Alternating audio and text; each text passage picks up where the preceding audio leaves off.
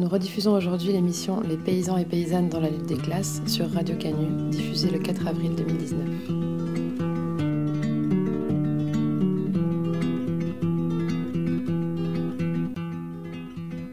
Le paysan, il a un statut, en quelque sorte, de, chef d'entreprise, dans la mesure où il est en général propriétaire de ses moyens de production. Mais il a euh, une condition qui celle des, salariés.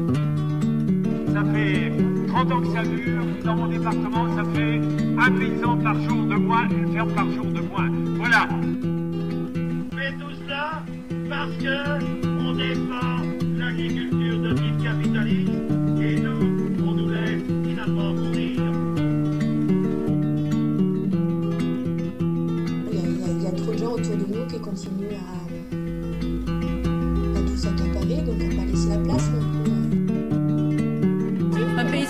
but, c'est pas d'être propriétaire en toute logique, c'est d'avoir un outil de production.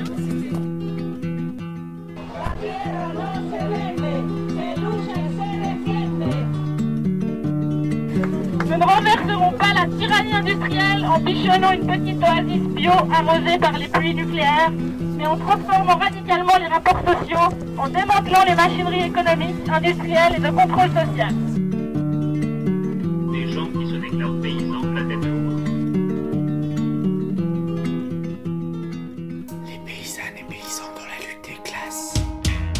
Soir, on vous diffuse l'enregistrement d'une conférence du géographe Gatien Elie.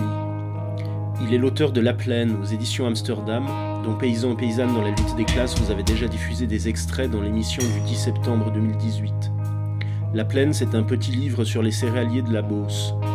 Le sous-titre de l'ouvrage est Récit de travailleurs du productivisme agricole, et c'est sous cet angle que Gatien Elie a mené son enquête auprès des producteurs de céréales de cette grande plaine au sud de Paris. La conférence diffusée ce soir a eu lieu à Genève le 16 mars dernier, à l'invitation de l'Infokiosque, de la librairie La Dispersion et du pain de la pigne, un collectif de boulangers amateurs qui font leur propre pain à tour de rôle presque chaque semaine. On remercie Géraldine pour l'enregistrement pirate. Pour les auditeurs et auditrices les plus avides de sciences sociales, on peut recommander la lecture d'un autre livre sur les céréaliers, de l'Est cette fois-ci. Il s'intitule L'embourgeoisement de Gilles Laferté et est paru quant à lui aux éditions Raison d'agir en fin d'année dernière.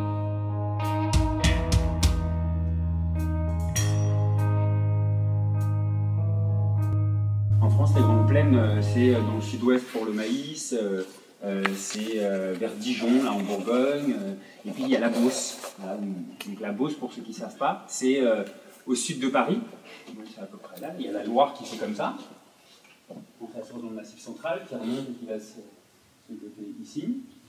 Et la Beauce, c'est l'espace, la plaine qui est comprise entre Paris et Orléans. c'est la plus grande plaine du nord de la France. Il n'y a pas d'équivalent en fait c'est de la grande culture depuis longtemps, depuis trois siècles, c'est de la grande culture. C'est de la grande culture qui est commerciale. La destination n'est pas l'alimentation, mais le marché. Que ce soit Paris, que ce soit le reste du monde. Donc c'est pas l'alimentation de l'agriculteur lui-même. L'agriculteur ne produit pas euh, de l'alimentation, il produit d'abord un produit. Et ça depuis euh, au moins trois siècles. Alors donc je me suis rendu dans ce lieu-là, et puis j'ai donné la parole euh, bah, au chef d'exploitation. J'ai essayé de donner la parole au chef d'exploitation pour essayer d'entrer dans leur, euh, dans leur univers mental, dans leur logique, dans leur vision du monde. Et j'ai essayé de comprendre pourquoi, pourquoi est-ce qu'ils continuent à rester dans un modèle qui est pourtant très décrié. Parce que le paradoxe de notre époque, c'est quand même que cette agriculture conventionnelle est l'objet de beaucoup de critiques. Euh, elle rend malade les travailleurs de l'agriculture avec, avec les pesticides, elle ne parvient pas en fait à véritablement nourrir euh, une population de plus en plus urbaine. Par exemple, à Paris, l'autonomie alimentaire de la ville de Paris, c'est deux jours. si les camions n'entrent pas dans Paris, euh, dans deux jours, Paris meurt de faim. c'est une agriculture qui, en fait, ne parvient pas vraiment à nourrir la population. Euh, c'est une agriculture qui pollue, c'est une agriculture, voilà, on pourrait égrener la liste des critiques, et pourtant, ces agriculteurs, continuent à faire la même chose. Donc j'ai été à leur rencontre, pour écouter un peu leur argumentation, pour, écouter, pour essayer d'entrer dans, leur quotidien au travail et de voir pourquoi est-ce qu'ils font les choix qu'ils font. Et donc ça a donné ce petit bout. Euh, alors, si je devais essayer de résumer en quelques mots, pourquoi est-ce qu'on ne sort pas du modèle productiviste? Euh, Peut-être d'abord, on pourrait se mettre d'accord sur ce que c'est que le productivisme. Ce que c'est que c'est quoi l'agriculture productiviste? Euh, L'agriculture productiviste, c'est d'abord une agriculture dont l'objectif est d'abord l'augmentation des rendements. On produit un, on produit un bien qu'on va échanger, et pour ça, eh ben, il faut maximiser les profits. Donc on va faire jouer les paramètres économiques, non pas pour nourrir correctement le producteur, mais pour, euh, pour dégager la meilleure marge. Et d'ailleurs, quand on va en formation dans la chambre d'agriculture, quand on écoute le discours des formateurs, eh bien, ils parlent, euh, ils parlent de rendement essentiellement. Les formations auxquelles j'ai assisté euh, euh, étaient assez, assez parlantes de ce point de vue. La formatrice ouvrait sa réunion en disant J'explique aux jeunes qui n'ont jamais participé à cette réunion qu'on exprime toujours dans nos graphiques deux choses. On exprime le gain et le gain net. Une fois qu'on a déduit le coût de l'application d'un produit phytosanitaire. Parce que ce qui nous intéresse, c'est pas d'avoir un beau blé, c'est de faire la meilleure marge. Donc c'est ça, d'abord l'agriculture productiviste, c'est d'abord une agriculture qui recherche le rendement pour dégager la meilleure marge. Euh, c'est une agriculture qui, du coup, euh, est très consommatrice euh, de capitaux, que ce soit des machines, des terres ou des intrants. Donc une agriculture capitaliste, au sens où elle nécessite un accroissement permanent du foncier et le recours aux machines et aux intrants. Aux intrants qui viennent de la, de la chimie de synthèse. Et c'est une agriculture qui est intégrée dans des filières très très longues, où le producteur ne connaît pas la finalité du travail.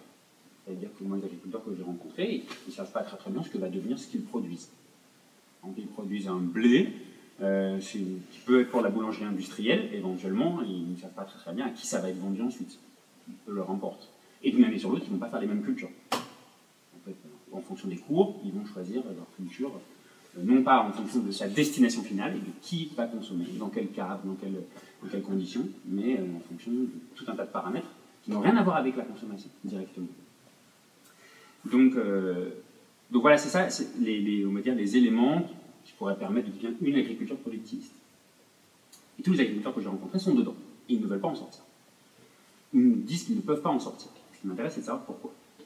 Alors, qu'est-ce qu'ils disent Euh, Quand on entre dans cet univers-là, ce qu'il faut bien voir d'abord, c'est qu'il y, a- une langue qui est particulière.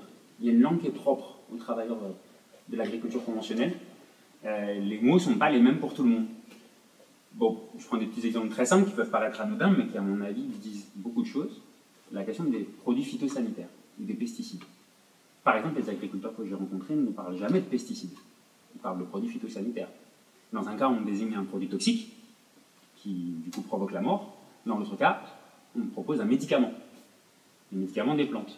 D'ailleurs, le- l'union des industries euh, comme, qui regroupent euh, Bayer, Monsanto, Syngenta et autres qui produisent euh, les pesticides s'appelle l'union de l'industrie de la protection des plantes. Et en fait, cette analogie avec le monde des médicaments, le monde de la protection, il est permanent dans les discours des agriculteurs. Et il revient dans l'argumentation sous différentes formes. Ils disent Mais quand vous prenez un antibiotique, vous respectez l'ordonnance, vous ne vous empoisonnez pas. Ben, nous, on fait pareil dans les champs. Et euh, donc, c'est, eux ont le, ont le sentiment de protéger les plantes. Un autre exemple sur la taille des exploitations, pour les exploitants que j'ai rencontrés, une belle structure, c'est une structure de 300 hectares. Et euh, il y a, dans la Beauce où j'étais, il y a même un petit complexe d'infériorité vis-à-vis des régions qui ont des plus grandes structures. Donc, du coup, voilà, c'est pour eux une affaire qui marche, c'est une affaire de 300 hectares. On pourrait multiplier comme ça les exemples, par exemple dans le monde de la banque. Euh, il n'y a pas d'agriculteurs endettés, on ne parle pas, trop d'agriculteurs endettés, en tout cas quand on discute avec des banquiers du crédit agricole. Eux, ils parlent de solutions de financement pour se tirer d'une mauvaise passe ou pour investir. Et c'est normal, la dette est un fonctionnement normal comme dans l'économie en général. hein. Donc voilà, il y a tout un tas de vocabulaire qui, qui déroute un petit peu quand on rentre dans ce milieu professionnel. Donc il y a une langue, et puis il y a un rapport euh, particulier à la loi. Il y a un appareil juridique très très fort. On ne s'imagine pas à quel point les agriculteurs conventionnels sont encadrés par la loi. C'est-à-dire que le monde de l'agriculture productiviste est tout sauf euh, libre. C'est un monde où tout est prescrit. Le moindre geste professionnel est prescrit. Le, tout dans le quotidien d'un agriculteur relève de prescriptions qui, ont été pensées par le législateur. Euh, quand, les agriculteurs disent qu'ils ont trop de normes, souvent on ne les prend pas au sérieux. En fait, c'est une des principales causes de leur énervement et de leur souffrance au travail. C'est effectivement l'excès de réglementation et de prescription qu'ils ont sur leur dos. Alors, c'est dans tous les domaines, par exemple, ça va du calendrier d'épandage. On n'épand pas n'importe quand. Une fois qu'on a épandu, on ne peut pas réentrer sur la parcelle euh, quand on veut. C'est un délai de 6 heures au moins pour rentrer sur une parcelle, voire 24 heures, voire 48 heures. Et tout ça, c'est marqué sur le bidon et il faut le lire. Les réglementations changent tout le temps. Tous les jours, ironisent les agriculteurs, mais en fait, c'est vrai que ça change euh, tous les mois. Il y a des actualités réglementaires, il faut se tenir à jour des actualités réglementaires. Et la Chambre d'agriculture, forme euh, régulièrement les agriculteurs à toutes ces innovations euh, juridiques. Et si on ne va pas assister à ces formations, du coup, on se met hors la loi potentiellement. Et il y a des contrôles. Il y a régulièrement des contrôles. Et ces contrôles, ils portent sur, par exemple, le stockage des produits phytosanitaires. Dans chaque exploitation que j'ai rencontrée, il y a des locales phyto, qui sont des véritables petites usines Céveso. Vous rentrez, il y a des bidons toxiques partout. Et la manière dont on doit ranger les bidons, par exemple, fait aussi l'objet d'une réglementation. On ne peut pas mettre deux bidons euh, côte à côte qui euh, relèvent de, molécules particulières. Et ils ont des formations également sur la manière de ranger le local. Et ils peuvent être contrôlés sur, cette, euh, sur le rangement des locaux. Euh, donc voilà, on pourrait, on pourrait allonger la liste comme ça. Euh, du coup, les agriculteurs disent, mais nous, nous n'en pouvons plus parce que ça complique le travail. Ça complique le travail, et le problème, c'est qu'on a multiplié les cultures pour faire face aux cours, parce que les cours des, prix se libéralisent, du coup, ils multiplient les cultures pour assurer des revenus un peu stables, et donc pour chaque culture, il va y avoir des produits adéquats pour chaque culture, et donc des réglementations adéquates pour chaque culture, etc. Donc eux, ils vivent ça comme un enfer. Et et donc ils disent, ils, cette, pardon, cette, cette, cet excès de réglementation, en fait, il, il vient historiquement d'un problème que l'État ne sait pas résoudre depuis le départ. La première législation en France date de 1916 sur les, les intrants. Et dès le départ, l'État est bien embêté parce qu'il ne peut pas interdire complètement les produits phytosanitaires, parce qu'il a bien compris qu'il y a un intérêt économique majeur pour la profession, et en même temps, il a tout de suite pris la mesure de la toxicité des produits. D'ailleurs la toxicité qui fait l'efficacité. Donc l'État est un peu piégé dans sa manière de légiférer. Donc que fait l'État? Il met une interdiction générale, il pose une interdiction générale, il dit voilà, ce sont des produits toxiques, ce sont des produits dangereux, on n'a pas le droit de les utiliser. Et dans le même temps, il va mettre tout un tas d'exceptions réglementaires. Alors celui-là, on peut l'utiliser à telle condition, celui-là, on peut l'utiliser telle partie de l'année, celui-là, on peut l'utiliser tant de temps, etc. Et donc, finalement, on a une interdiction, effectivement, l'État légifère, c'est très clair, mais par contre, il rend possible l'utilisation de ces produits dans certains cadres et avec des pratiques qui sont prescrites et de plus en plus, de plus, en plus prescrites. Il y a même des équipementiers qui fournissent des équipements de protection individuelle et qui disent aux agriculteurs, hein, je les ai rencontrés, qui disent aux agriculteurs, mais c'est comme une ceinture de sécurité. Tout le monde met sa ceinture, sa ceinture de sécurité, l'agriculteur il n'a qu'à mettre des gants adaptés, des lunettes adaptées, un masque adapté, et il n'y aura pas de problème. Donc en fait, on encadre le risque on encadre le risque, on, lui met des lois, on lui met des équipements, on lui met des formateurs, et on lui met même des diplômes, puisque les agriculteurs doivent passer un diplôme pour avoir le droit de manipuler ces produits. Donc ils ont quelque part l'aval de la loi et l'aval de la science, de leur point de vue. Ils disent, mais moi je respecte tout ce qu'on me dit. Ça devient très difficile de, tout respecter. Donc quand on leur dit qu'ils en mettent trop, ils ne comprennent pas. Parce que justement, eux, ils font tout pour être dans les. Euh, L'autre effet, l'autre chose qui est surprenante, c'est le rapport à la modernité et à la technique, qui est assez complexé, en fait, dans le monde de la grande culture. Euh, en France, mais c'est le cas à mon avis dans la plupart des pays industrialisés, les paysans ont très très mauvaise presse. Le monde rural est l'objet de tout un tas de, critiques. Et le monde rural est vu comme, euh, je ne sais pas, arriéré, il y a bouseux, il y a profiteurs pendant la guerre, c'est ceux qui ont profité ils étaient à l'abri de, la, ils étaient loin de la ville, ils pouvaient se nourrir, alors que Paris mourait de faim. Dans les campagnes, on, mangeait bien. Donc ce sont des profiteurs pendant la guerre, ce sont des pollueurs aujourd'hui. Et, euh, et, donc il y a un complexe d'infériorité très très clair. Parmi tous les agriculteurs que j'ai rencontrés, euh, il, y a un, il, y a un, véritable complexe d'infériorité vis-à-vis du monde urbain et vis-à-vis -vis de la question du progrès. De sorte que ce monde professionnel-là, le monde de la grande culture, est un monde qui est assez réceptif à toutes les innovations techniques qu'on peut lui proposer. Parce que du coup, il voit, ces innovations comme un moyen d'entrer dans la modernité et d'appartenir au pays, à la modernité technicienne du, pays. Euh, c'est assez frappant. hein. Par exemple, moi j'ai assisté dans un, salon de l'innovation agricole, des agriculteurs qui témoignent du fait que, par exemple, ils ont, euh, ils ont créé une chaîne YouTube pour partager leurs pratiques et leurs dernières innovations techniques. Pour quelle raison? Parce qu'à l'école, on se moquait de leur fils qui était un bouseux.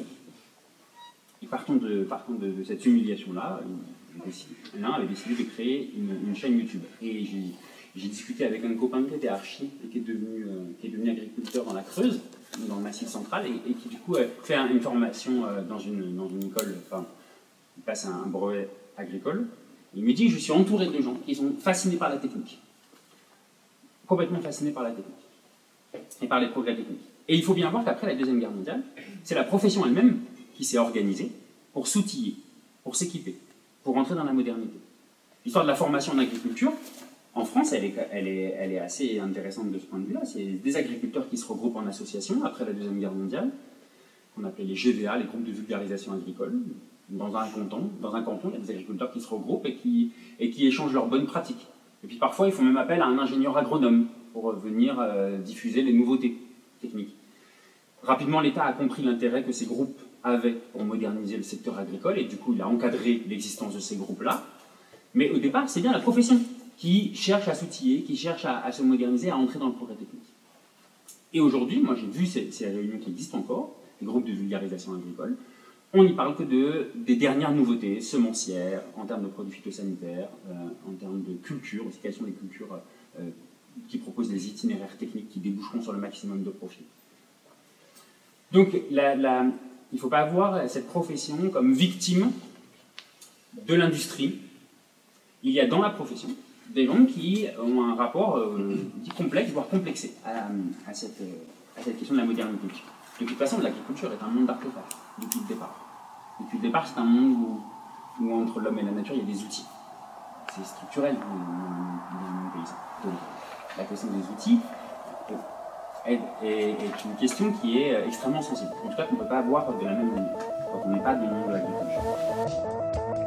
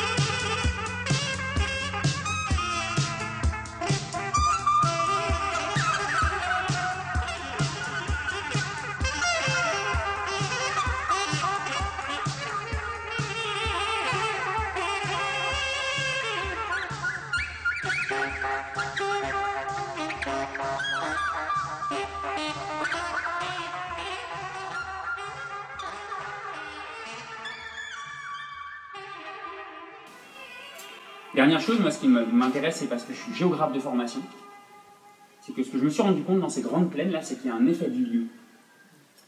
C'est-à-dire qu'on n'est pas n'importe où, on, est, dans des lieux qui sont consacrés à la grande culture depuis longtemps. Alors cet effet de lieu, il se traduit de plein de manières différentes. Un des premiers critères, à mon avis, qui me semble, un des premiers facteurs qui me semble important, c'est avec son interconnaissance. Tout le monde se connaît. Les agriculteurs que j'ai rencontrés, ils se connaissent entre eux pour la plupart. Sinon, ils ont fait leur lycée ensemble. Il n'y a pas beaucoup de lycées agricoles. hein. Il y en a deux ou trois autour de la plaine, là, à Chartres, à Orléans. Euh, donc, ils ont fait leurs études ensemble. Ils sont au syndicat ensemble. Même si la plaine est grande, hein, elle est très étendue, même s'il y a plus grand monde dans cette plaine-là, eh bien, c'est c'est un monde euh, où l'interconnaissance est très forte. De sorte qu'il est difficile de faire cavalier seul. Pour un agriculteur qui dirait moi je veux rompre avec les pratiques conventionnelles, je veux faire différemment, mais c'est pas évident parce que du coup on, risque de sortir du réseau de copains, euh, du réseau de camarades du syndicat, du réseau de. Du coup c'est très compliqué en fait de, de- de s'extraire d'un milieu professionnel comme celui-ci. Et on, imagine souvent les agriculteurs comme des gens isolés, surtout dans les grandes plaines comme ça. On s'imagine euh, des gens seuls dans leur tracteur, euh, entourés de machines, et qui ne parlent avec personne. C'est tout le contraire. hein. De nombreuses euh, raisons de se rencontrer, de travailler ensemble. Ils partagent le travail, ils partagent les machines ensemble, ils investissent ensemble dans, euh, du matériel agricole, euh, ils se forment ensemble, ils militent ensemble. Donc c'est pas un monde de gens isolés, hein, loin de là. Et c'est à mon avis un des problèmes, c'est un des, principaux facteurs du maintien dans le système. C'est qu'ils se connaissent tous. Le deuxième effet de lieu qui, est, important à mon avis, c'est que ces grands bassins de production En géographie, on dit qu'ils sont. euh, sont pas des, ils ont une monoactivité. C'est-à-dire qu'on ne fait rien d'autre que, de l'agriculture dans ces grands bassins. Il n'y a que des agriculteurs. Par exemple, il n'y a pas de randonneurs, il n'y a pas de chemin de randonnée. Il n'y a pas de touristes dans la Beauce. Il n'y a pas de patrimoine à visiter. De sorte qu'il n'y a pas vraiment de regard extérieur. Il n'y a pas de riverains. Les riverains, ils sont dans le monde agricole, donc en fait, ils participent eux-mêmes à, à cette profession, à ce monde économique. Donc ça, c'est des campagnes dans lesquelles, en fait, il n'y a pas d'autres discours qui viendraient d'autres franges de la société. Et ça, c'est très compliqué dans ces, cas parce que, parce que du coup, l'essentiel le, l'essentiel de l'espace est dédié à ça. Il n'y a, rien- il n'y a aucune autre fonction. Le sol est entièrement consacré à la grande culture. Euh, dernière chose, ou avant-dernière chose, il n'y a plus grand monde dans ces espaces-là. Et ça, c'est un vrai souci. Il n'y a plus grand monde pour faire le travail. C'est-à-dire que si des agriculteurs voulaient sortir du modèle productiviste, s'ils voulaient arrêter d'utiliser des intrants de synthèse, par exemple, s'ils voulaient utiliser, euh, arrêter d'utiliser autant de pétrole pour leurs machines, en fait, ils ne pourraient pas, pour la simple et bonne raison qu'il n'y a personne pour faire le travail. C'est-à-dire que c'est des campagnes où on ne vient pas s'installer. Il n'y a pas d'installation hors cadre familial. Que ceux qui sont là héritent de la ferme des parents, ils sont de moins, en, nom- de moins en moins nombreux à le faire. Et ceux qui voudraient porter un projet agricole alternatif, ils vont dans les marges, les marges montagneuses, là où la terre est pas chère. Ils vont dans le massif central, ils vont dans les préalpes, ils vont dans les Pyrénées en Ariège. Ils vont pas dans les grands bassins de production, parce que la terre est trop chère, parce que la profession ne va pas leur faire de place. De sorte qu'il y a de moins en moins de monde et que ceux qui sont là héritent de la ferme de leurs parents. Qui pose plusieurs problèmes. Le premier problème, c'est que, c'est que comment se passer des intrants s'il n'y a pas la main-d'œuvre pour faire le travail? Comment se passer euh, du pétrole et de la chimie quand on a 300 hectares à gérer? Techniquement, moi, je, vois, je sais pas comment c'est possible. Quand on a un chef d'exploitation et un salarié à mi-temps ou à plein temps même qui travaille sur 300 hectares, euh, ça n'est possible que parce qu'il y a le pétrole et la chimie de synthèse. Donc ce qu'il faut revoir, c'est la taille des superficies, la, taille, la superficie des exploitations. On n'est pas dans une logique où on veut réduire la taille dans ces grands bassins. Et le problème, c'est la question de l'héritage. le livre là que j'ai écrit s'ouvre sur deux personnages. Michel, qui aurait bien aimé faire un autre métier, et en fait qui n'a pas pu, parce qu'il fallait que quelqu'un reprenne dans la famille. C'est ça aussi, souvent c'est des choix professionnels qui sont contraints, c'est pas des, pas des projets. Euh, et le dernier, Cédric, qui est, euh, qui est le président de la FDSEA du Loiret, la section départementale de la FNSEA, le principal syndicat en France d'agriculteurs euh, conventionnels, euh, qui dit Moi j'étais devenu professeur de mathématiques. Mais en fait, mon père n'a pas su gérer l'exploitation, il, a il a failli couler l'affaire du grand-père. Alors du coup, je suis revenu pour sauver l'affaire familiale. Donc c'est ça les profils des gens qui aujourd'hui tiennent les grandes exploitations. La question de l'héritage, à mon avis, c'est une question qui n'est pas suffisamment traitée. euh, dans la- Vous écoutez Paysans, Paysannes dans la lutte des classes. On vous diffuse une conférence du géographe Gatien Elie, auteur de La Plaine, récit des travailleurs du productivisme agricole, aux éditions Amsterdam. Moi, j'ai le plus grand mal de monde, le plus grand mal du monde, à, à avoir des chiffres sur la Beauce. La Beauce, ça n'existe pas en termes statistiques parce que c'est éclaté entre 3 ou 4 départements, voire 5, ça dépend comment on, on étale la Beauce.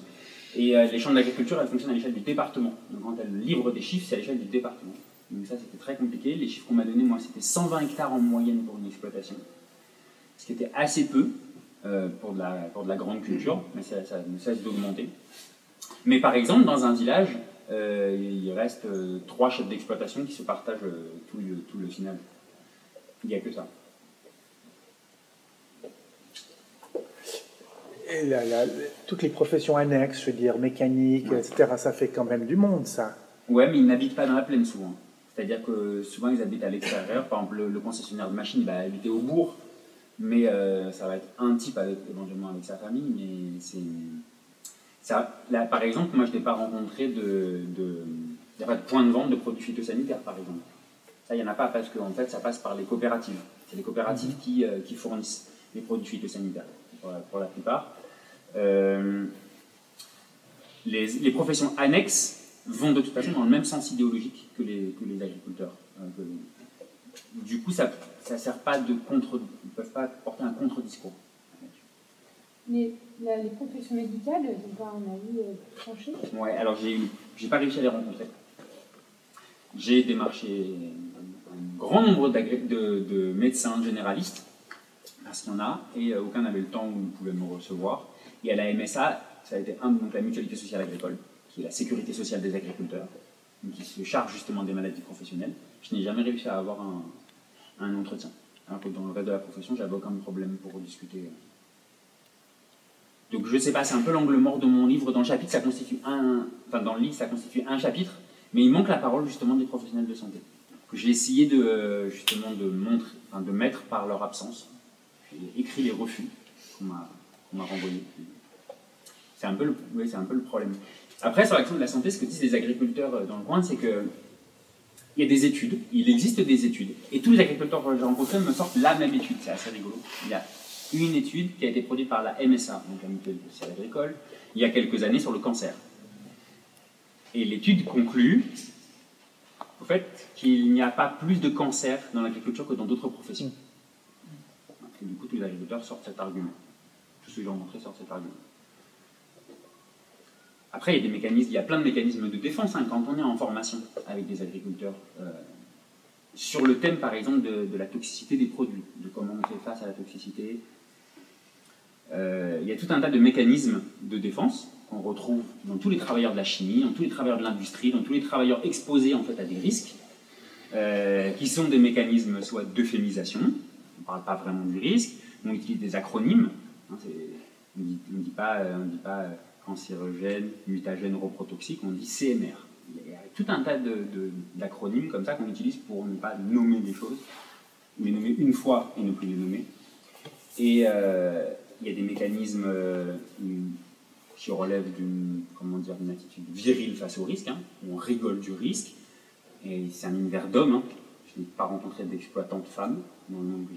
Et en formation, il y a 30 gars qui rigolent. Et c'est celui qui rigolera le plus fort quand, euh, quand on parle un peu de, de- ce qui est objectivement très inquiétant. Euh, donc il y a des voilà, une sorte de mécanisme. Donc on fait des blagues par exemple en réunion sur les produits phytosanitaires quand on explique la dangerosité des produits. Eh bien on fait des blagues. Il y a beaucoup de blagues. on en rigole. Bon, c'est des mécanismes que Christophe Desjours a très bien, qui, fait de la psychopathologie du travail, euh, qui montre très bien comment est-ce qu'on fait pour faire avec le risque, quand on, on a l'impression qu'on ne peut pas faire sans les produits. Vous écoutez Paysans Paysannes dans la lutte des classes. On vous diffuse une conférence du géographe Gatien Elie, auteur de La Plaine, récit des travailleurs du productivisme agricole aux éditions Amsterdam.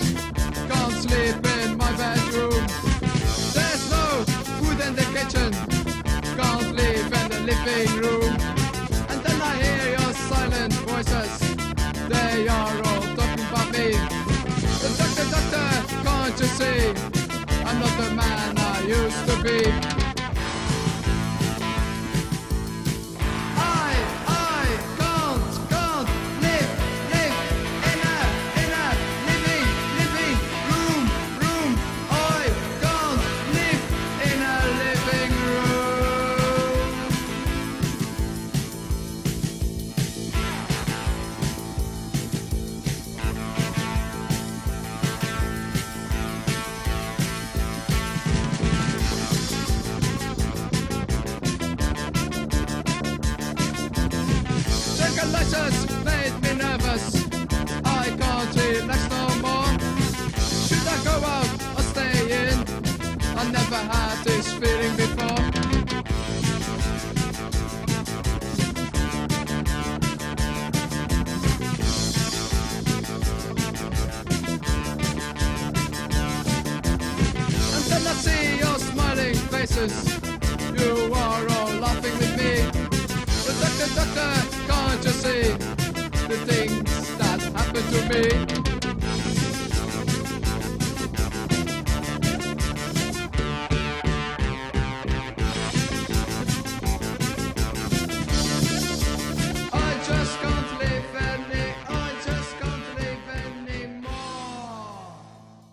La tendance, c'est d'externaliser la plupart des tâches. Alors ça, cette question, elle est, elle est passionnante parce qu'on touche à, à qu'est-ce que c'est qu'un agriculteur?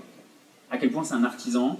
À quel point il est devenu un ouvrier prolétarisé par euh, l'industrie euh, qui est autour de lui Alors c'est- fascinant. Le nombre de tâches est devenu tellement importante qu'on externalise tout un tas de tâches. Par exemple, les agriculteurs disent qu'ils ont un comptable, qu'ils ont un expert qui vient faire les programmes d'épandage des produits phytosanitaires, des produits phytosanitaires qui euh, répondra en cas de contrôle des éventuels manques à la réglementation. Euh, ils ont euh, également quelqu'un qui euh, va s'occuper effectivement de leur machine. Alors la question des machines elle est un peu plus compliquée parce que justement c'est un point de cristallisation. Les coopératives agricoles, les grandes coopératives agricoles proposent des itinéraires techniques clés en. C'est-à-dire qu'ils proposent la plans de semence, oui, ils proposent des plans de la semence, le moment, des- le, le moment d'épandage des produits phytosanitaires, ils proposent même les produits phytosanitaires.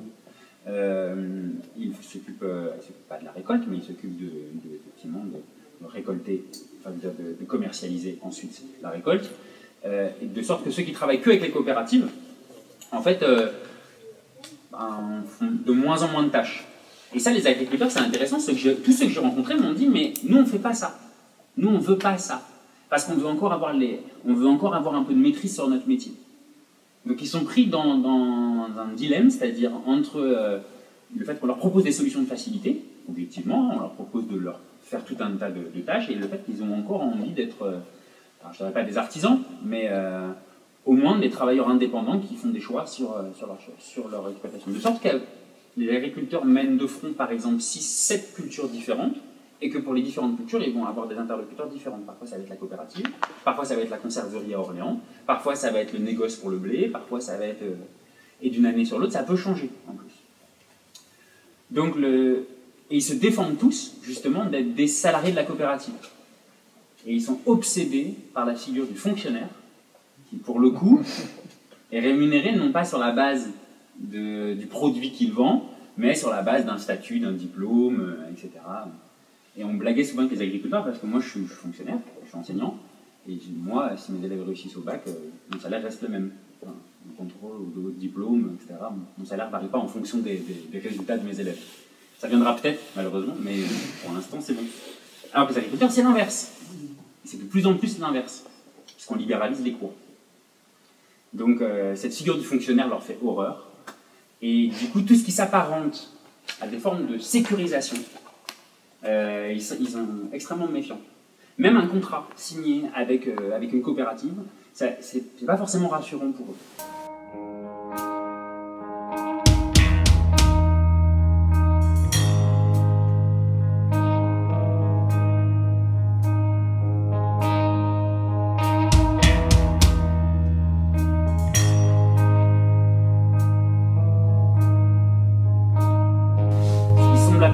Trajectoires d'embourgeoisement.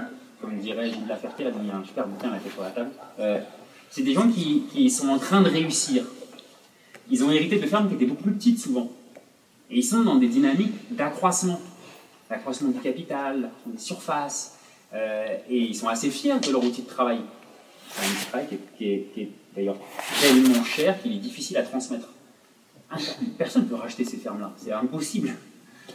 Sauf à hériter de la ferme, de, de- s'arranger avec ses parents pour. euh, mais, en fait, c'est- très compliqué. Donc, ils sont dans des trajectoires d'ascension sociale, souvent. Euh, et, ils estiment, eux, du coup, eh bien, bénéficier de ce système-là, ne pas en souffrir. J'ai rencontré quelques agriculteurs endettés. Michel, le premier qui ouvre le bouquin, lui, c'est celui qui est dans la situation la plus compliquée. Euh, deux ans après, je l'ai rappelé. Ça allait plus du tout, du tout, financièrement. Mais ils sont minoritaires dans ce cas-là. En tout cas, à oser le dire. Mais, Par exemple, si, si euh, la dynamique s'étendre, il faut bien qu'il y en ait d'autres qui lâchent des parcelles Ouais. ou euh, qui. Et bien, en général, c'est parce qu'il n'y a pas de repreneur. Et la, la dynamique c'est de l'accroissement, elle repose sur le fait que les, les agriculteurs n'ont pas forcément d'enfants, ou que les enfants ne veulent pas forcément faire de l'agriculture. Et donc, le problème de la cession des exploitations, euh, c'est c'est quelque chose qui est central, parce que c'est ça qui, qui nourrit l'agrandissement du voisin. C'est systématique. Il y a toujours du monde pour reprendre les terres, même si la terre est chère.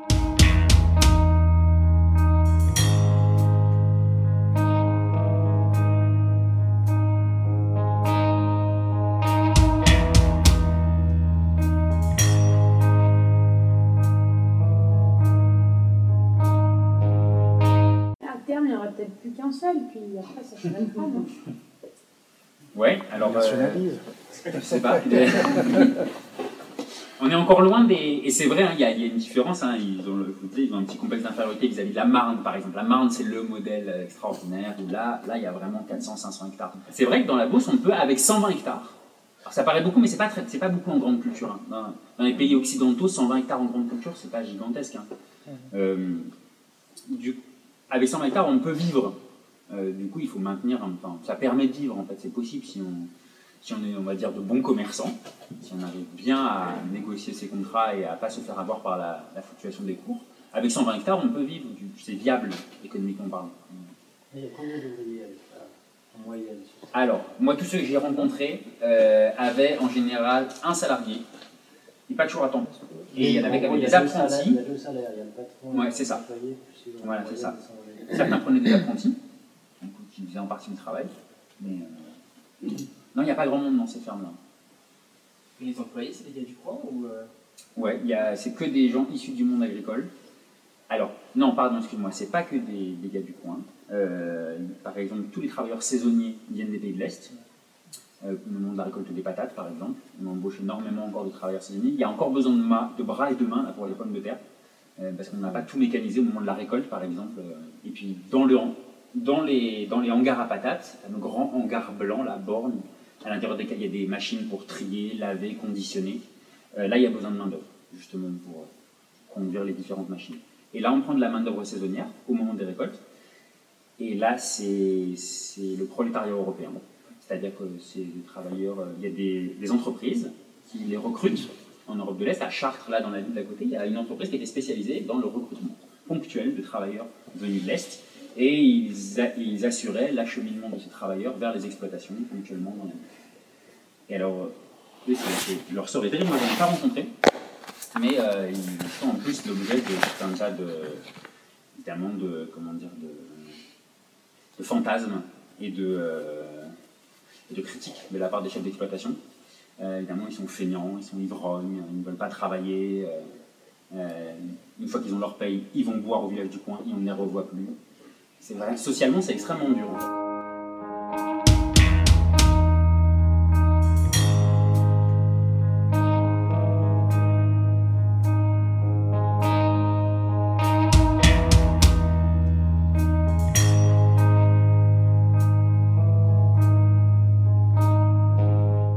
Ouais, ouais, ils ont des vacances. Alors, de moins en moins, parce que comme ils sont obligés de multiplier les cultures, ben, le calendrier se remplit. Et euh, quand il faut mener euh, un chantier, puis l'autre, puis l'autre, puis l'autre, on ne fait pas euh, les moissons en même temps que les betteraves, les oignons en même temps que les betteraves. Donc, il y a toujours un chantier qui succède à un autre chantier. Les skis, c'est quand même bon. C'est en janvier. Mais effectivement, il y a des périodes mortes. Tout à fait. L'hiver, c'est quand même assez, assez c'est une période calme. hein. C'est une période calme. Et là, ce qui est frappant, c'est qu'ils ont les mêmes loisirs que nous. Quand je dis nous, c'est-à-dire socialement parlant ou culturellement parlant, bah, par exemple, ce qu'ils aiment, c'est la rando. Fascinant. Ils aiment la montagne. Dès qu'ils peuvent, ils s'échappent. Et, euh, ils vont euh, dans les Pyrénées en autonomie pendant 15 jours. Et... Il y a une dissociation complète entre, leur espace de travail, qui est vu comme un atelier, qui n'a rien de naturel, ils en sont tout à fait conscients, et la vraie nature avec un grand N, où on va, euh, c'est l'espace récréatif, où on va prendre le temps de ses vacances. Et c'est ça aussi qui peut paraître déroutant, c'est que quand on se balade à la campagne, on est dans ces pleines grandes cultures, pour nous c'est encore de la campagne. Nous, moi je suis urbain, euh, classe moyenne, tant que ça existe. Quand je me balade à la campagne, même dans une grande plaine, bah, pour moi, ça reste de la campagne. Il y a quelque chose d'un peu naturel par rapport au monde urbain. Je- J'habite à Paris intramuros, je travaille dans le 93, c'est que des grands ensembles. Donc quand je suis dans la Beauce, pour moi, j'ai l'impression que c'est quand même quelque chose de naturel. Alors eux, non, non, ils ont complètement oublié cette idée depuis longtemps. C'est c'est un espace de travail compl- complètement artificialisé. Euh, Il n'y a rien de naturel dans la Beauce. Dans le paysage beauceron, il n'y a absolument rien de naturel. D'ailleurs, tu verras plus d'abeilles à Paris que là-bas. Oui, probablement. Complètement. Ils auront moins de mal à butiner. Ils habitent dans leur ferme. moins malades. Ils habitent encore dans leur ferme. Alors, ils habitent dans leur ferme, oui, bien sûr. Et, euh, mais quand je dis qu'il n'y a rien de naturel, c'est que c'est un, c'est un, un espace complètement anthropisé. Le sol, le sous-sol, tout a été aménagé. Euh, sous la Beauce, il y a euh, une gigantesque nappe phréatique. Donc, euh, il y a des milliers de puits partout. Les cultures qu'on fait dans la Beauce ne seraient pas possibles sans ces puits-là. Le, le parcellaire ne, re- ne correspond à aucune ligne du relief. C'est un espace plat, un espace isotrope, comme on dit chez les aménageurs, sur lequel en fait on peut dessiner n'importe quelle parcelle cadastrale. Donc c'est un espace libre de tout aménagement. Il n'y a pas de contrainte, pas de relief. Euh, c'est, euh, il n'y a plus de forêt, il n'y a, plus- y a que quelques petits bosquets. Euh, autrefois c'était couvert de forêt, il y a 2000 ans c'était couvert de forêt. On a tout rasé. Il n'y a rien, il reste plus rien en fait de naturel dans, dans- dans ce pays. Vous écoutez Paysans, Paysannes dans la lutte des classes. On vous diffuse une conférence du géographe Gatien Elie, auteur de La Plaine, récit des travailleurs du productivisme agricole, aux éditions. Dormi sepolto in un campo di grano, non è la rosa, non è il tulipano che ti fan veglia dall'ombra dei fossi, ma sono mille papaveri rossi. Lungo le sponde del mio torrente voglio che scendano i luci argentati, non più i cadaveri dei soldati portati in braccio dalla corrente. Così dicevi ed era d'inverno e come gli altri verso l'inferno te ne vai triste come chi deve, il vento ti sputa in faccia la neve.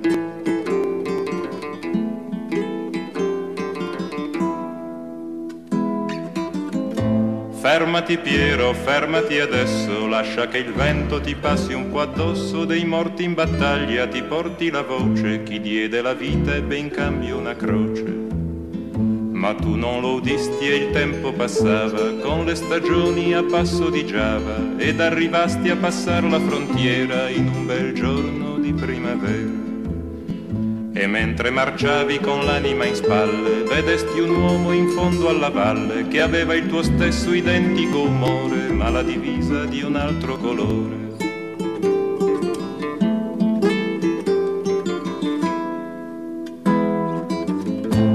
Sparagli Piero, sparagli ora e dopo un colpo sparagli ancora fino a che tu non lo vedrai esangue cadere in terra a coprire il suo sangue.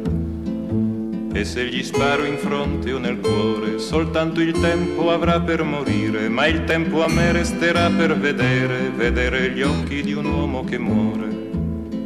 E mentre gli usi questa premura, quello si volta, ti vede a paura, ed imbracciata l'artiglieria non ti ricambia la cortesia.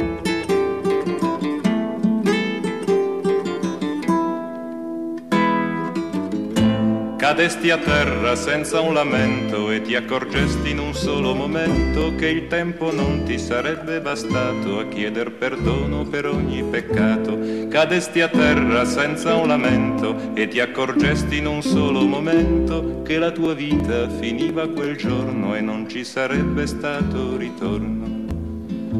Ninetta mia, crepare di maggio, ci vuole tanto, troppo coraggio. Ninetta bella, dritto all'inferno, avrei preferito andarci in inverno. E mentre il grano ti stava a sentire, dentro alle mani stringevi il fucile, dentro alla bocca stringevi parole, troppo gelate per sciogliersi al sole.